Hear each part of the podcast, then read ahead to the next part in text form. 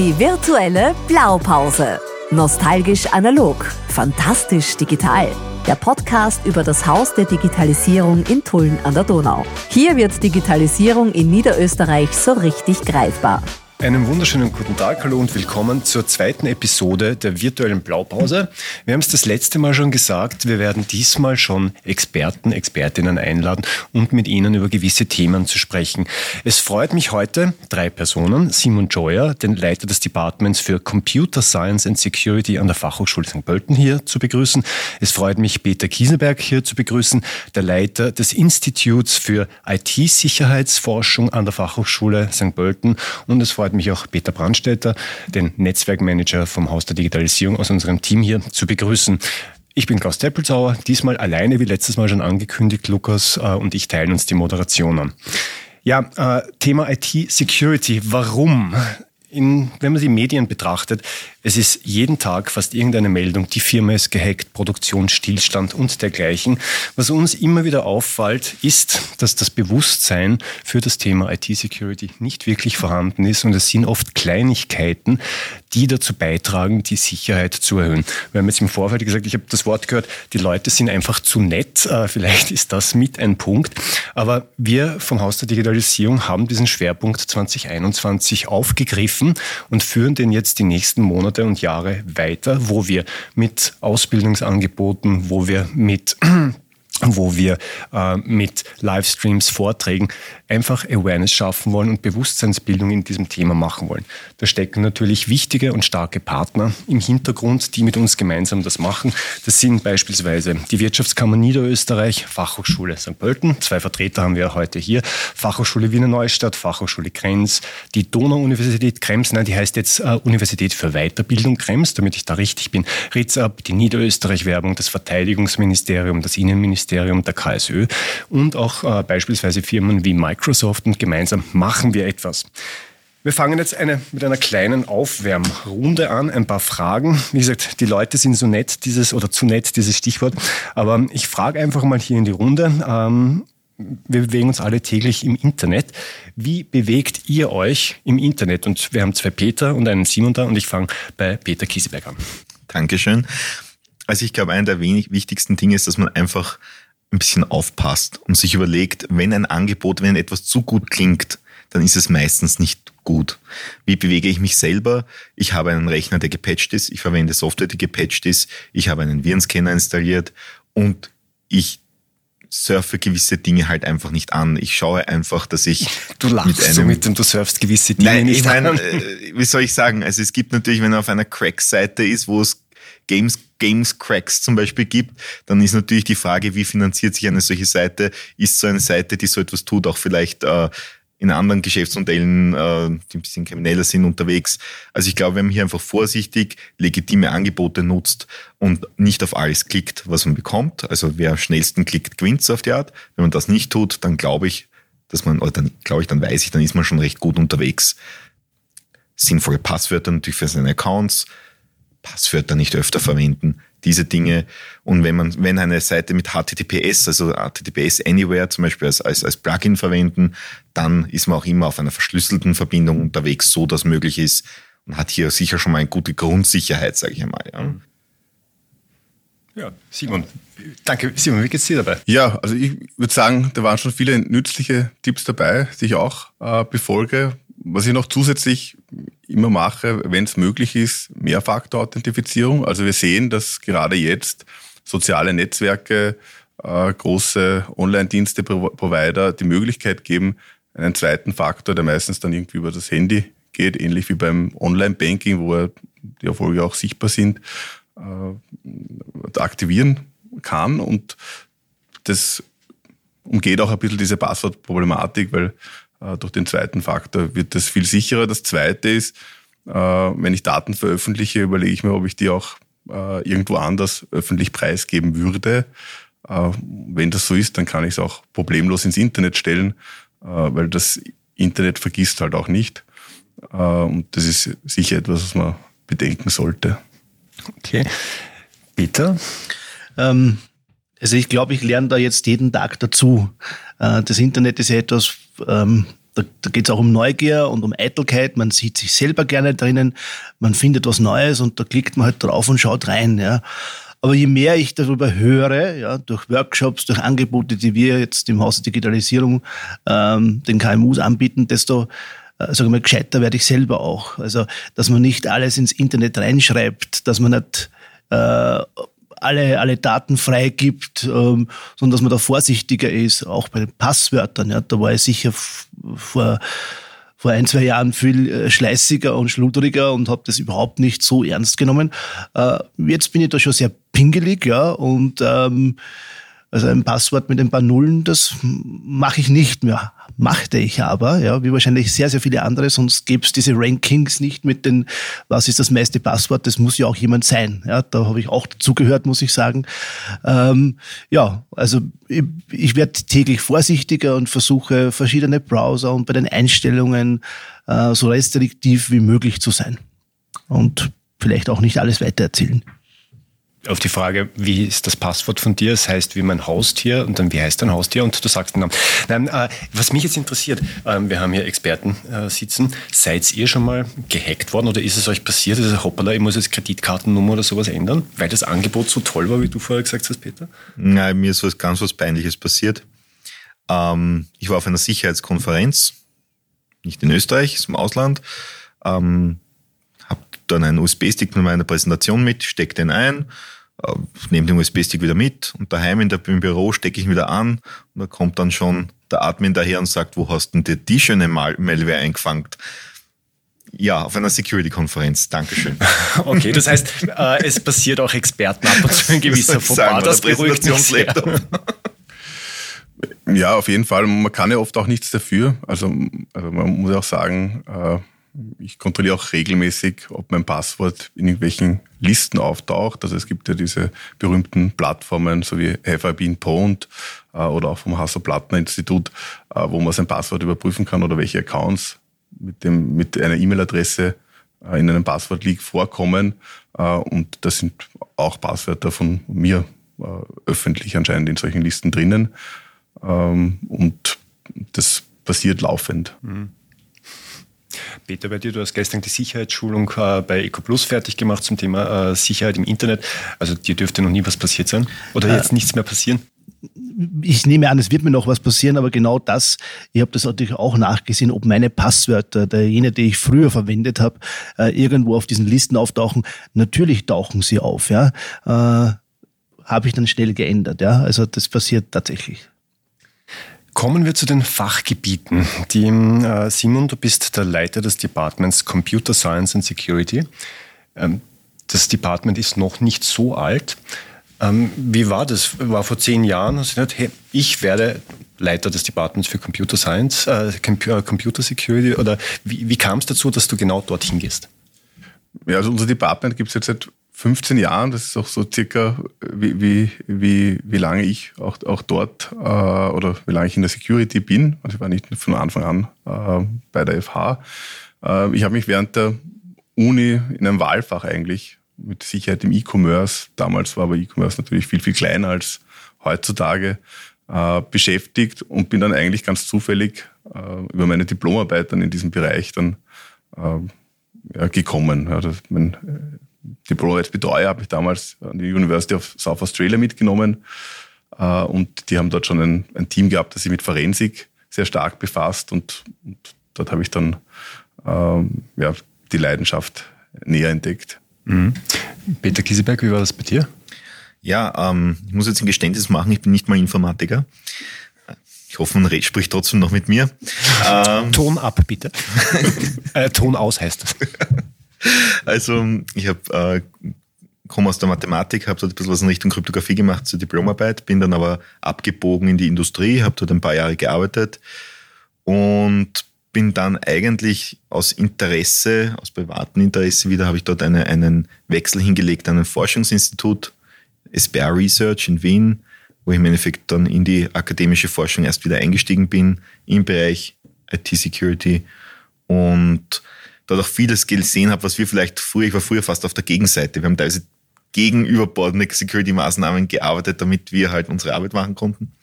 Und bin seit 2017 eben an der FH St. Pölten ja, das war ein sehr gutes Angebot und was soll ich sagen?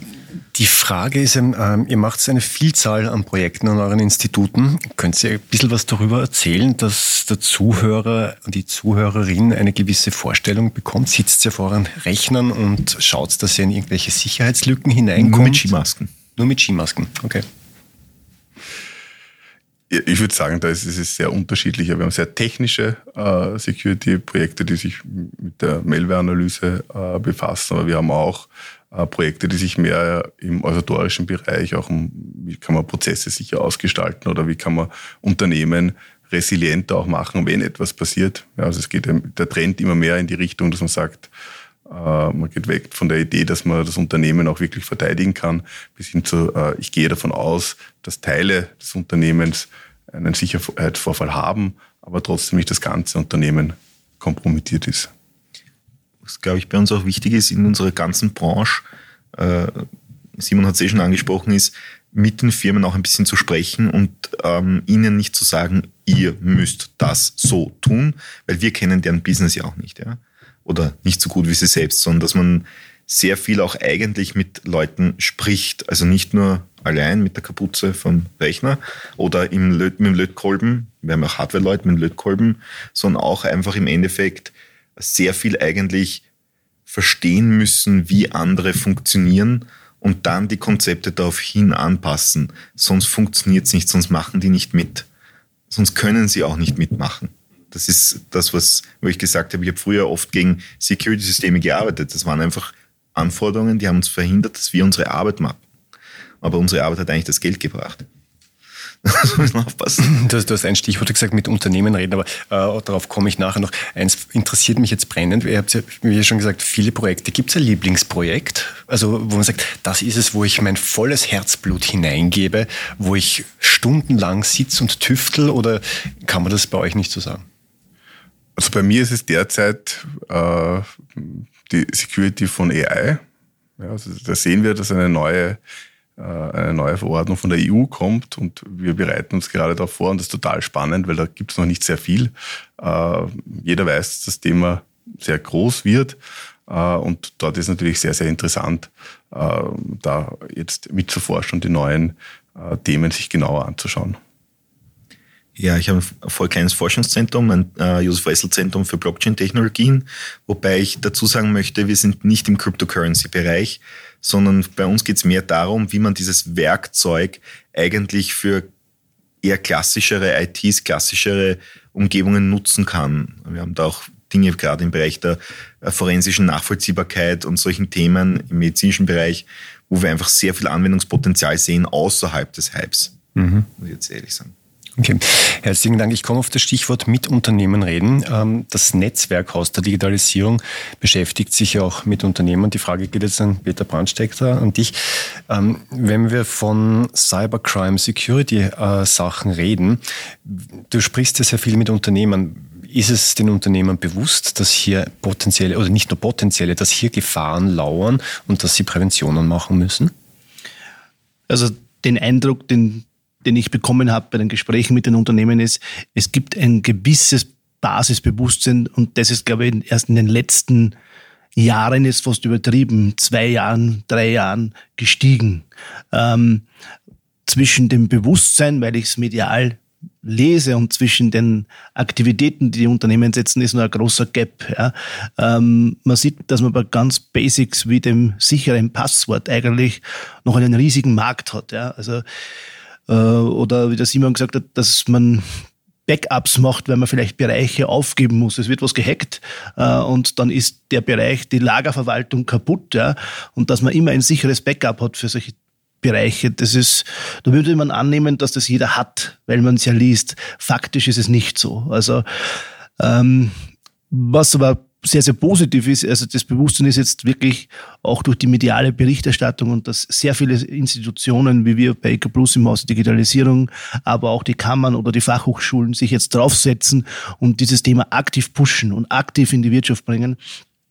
Also deswegen steigt das Bewusstsein stark und auch die Nachfrage nach ähm, Werkzeugen und äh, Handlungsanweisungen. Wie mache ich denn, äh, damit ich nicht gehackt werde, damit ich nicht zahlen muss und damit mein Betrieb nicht stillsteht, gerade in Krisenzeiten wie jetzt, Stichwort Pandemie, Kriege. Und wenn man dann noch das Problem hat, dass man gehackt wird und dass der Laden auch deswegen noch steht, also das gibt schon eine gewisse Vorsicht bei den Unternehmen, dass man proaktiv vielleicht darauf schaut, dass nicht jeder mein Passwort hat oder ähnliche Dinge. Mhm. Die Frage auch in die Runde. Was glaubt ihr, unterschätzen die Unternehmen am meisten? Ich glaube, Peter hat schon kurz gesagt, ich glaube, das Backup und auch die Wiederherstellung ähm, sind eines der meist unterschätzten Themen, äh, weil ein kleiner Betrieb, der ein gutes Backup hat äh, und das auch verfügbar ist, kann schon einmal viele Gefahren äh, eliminieren eigentlich. Also natürlich nicht Informationsverlust und solche Dinge nicht, aber äh, es bringt schon einmal sehr viel auf diese aktuellen Attacken, die man sehr stark sieht im Bereich der Ransomware oder ähnlichen. Äh, und das wird unterschätzt, glaube ich. Okay. Der Faktor Mensch, wenn ich jetzt fragen darf, ja, wir arbeiten mit sagen, Menschen. Ich, ich glaube, dass viele Leute unterschätzen, wenn man sie einfach so ein bisschen ausfragt über ihre Firma, was sie eigentlich wissen, nämlich und was sie preisgeben und dass einige dieser Dinge sehr, sehr schöne Angriffsvektoren sind. Also das gerade für sogenannte Social Engineering, das klingt sehr technisch, ist in Wirklichkeit genau das Gegenteil, ist im Endeffekt, dass man über den Menschen, über die Menschen und da die Ausnutzung der Hilfsbereitschaft eben Systeme angreift. Das muss gar nicht immer sein, dass ich da jetzt einen großen Hack mache. Es kann sein, dass ich jemanden dazu bringe, eine Rechnung aufzumachen. Oder beim Thema CEO Offroad äh, einfach eine Rechnung stelle oder eine weiß, dass eine Rechnung kommen wird und versuche, die IBAN so auf mein eigenes Konto zu ändern und mir die Millionen hole. Das klingt banal, das funktioniert aber gut. Warum? Weil Leute nett sind, weil Leute unter Druck stehen und weil Leute im Endeffekt ihre Arbeit gut machen wollen. Und das ist und, und zufriedenstellen wollen. Und das ist ja auch gut grundsätzlich. Das sind ja Dinge, die wir wollen bei Leuten, dass sie nett sind. So im Allgemeinen. Das fehlt jetzt heute, das haben wir schon öfters gehört, dieses Leute sind nett, das kam ja von dir. Jetzt ist die Frage, ähm, gibt es einen Tipp, man sagt, Unternehmer, das ist das Wichtigste, ähm, worauf du achten solltest? Keine Post-its zu also nehmen vielleicht, oder? Ich, ich würde sagen, äh, Mitarbeiterbewusstsein schaffen. Ich sehe ein Nicken in der Runde. Ja, bitte. Ich gebe äh, Simon einfach recht, weil Mitarbeiter müssen das mittragen. Wenn die es nicht mittragen und dagegen arbeiten, dann kann man das tollste Policy, die tollsten Technik haben, die werden rundherum arbeiten. Okay. Und deswegen, ja. Ein Einblick von Experten. Herzlichen Dank. Peter Brandstätter, wenn, kommen wir ganz kurz zum Netzwerk Haus der Digitalisierung wir erwähnen es heute zum, also wir haben es letztes Mal schon kurz erwähnt, aber wenn du über die Philosophie und über die Tätigkeit noch kurz versagen könntest, bitte. Ja, also das Netzwerk Haus der Digitalisierung besteht eben aus ganz unterschiedlichen Partnern. Einerseits sind es Fachhochschulen, Forschungsinstitute an den Standorten Tulln, Krems, St. Pölten, Wiener Neustadt, Klosterneuburg und Wieselburg. Dazu kommt aber noch ein viel dichteres, intensiveres Netzwerk mit Forschungseinrichtungen, Wirtschaftskammer, Niederlassungen und vor allem äh, Unternehmen, die ihre Good- und Best-Practice-Beispiele äh, bei uns äh, auf der Website eintragen, bei Veranstaltungen mit uns austauschen. Ähm, was ist unser Job? Unser Job ist einfach, diese guten Beispiele in die Wirtschaft zurückzuspielen. Äh, das machen wir mit unterschiedlichsten Maßnahmen. Eine der wichtigsten sind Veranstaltungen und natürlich die dazugehörige Öffentlichkeitsarbeit, wo wir und das ist fast das Erfolgsgeheimnis von einem Netzwerk, wo wir meistens nicht digital, sondern physisch in einem Austausch bei, bei einem Café äh, Tratsch sagen, wie funktioniert denn das und was muss man denn machen bei der Digitalisierung, bei, wenn man dieses Werkzeug verwenden möchte, damit man in seiner Branche, in seinem Bereich erfolgreich ist. Herzlichen Dank. Ja, an dieser Stelle wir nähern uns dem Ende des zweiten Podcasts. Ich bedanke mich ganz herzlich bei unseren Gästen, bei Peter Gieseberg, Simon Scheuer und Peter Brandstetter. Es ist immer die Frage, wie geht's weiter? Wir werden natürlich weiterhin Sendungen oder Serien machen mit Expertinnen und Experten, die sehr praxisorientiert sind und die Ihnen wirklich Tipps geben können. Weitere Informationen zum Thema Security und auch äh, Hinweise zu unserer Seminarreihe finden Sie unter www.virtuelleshaus.at. Klammer auf, dies war eine Werbeeinschaltung in eigener Sache, Klammer geschlossen. Bleiben Sie gesund. Ich hoffe, Sie werden uns auch zukünftig wieder zuhören wollen. Dankeschön.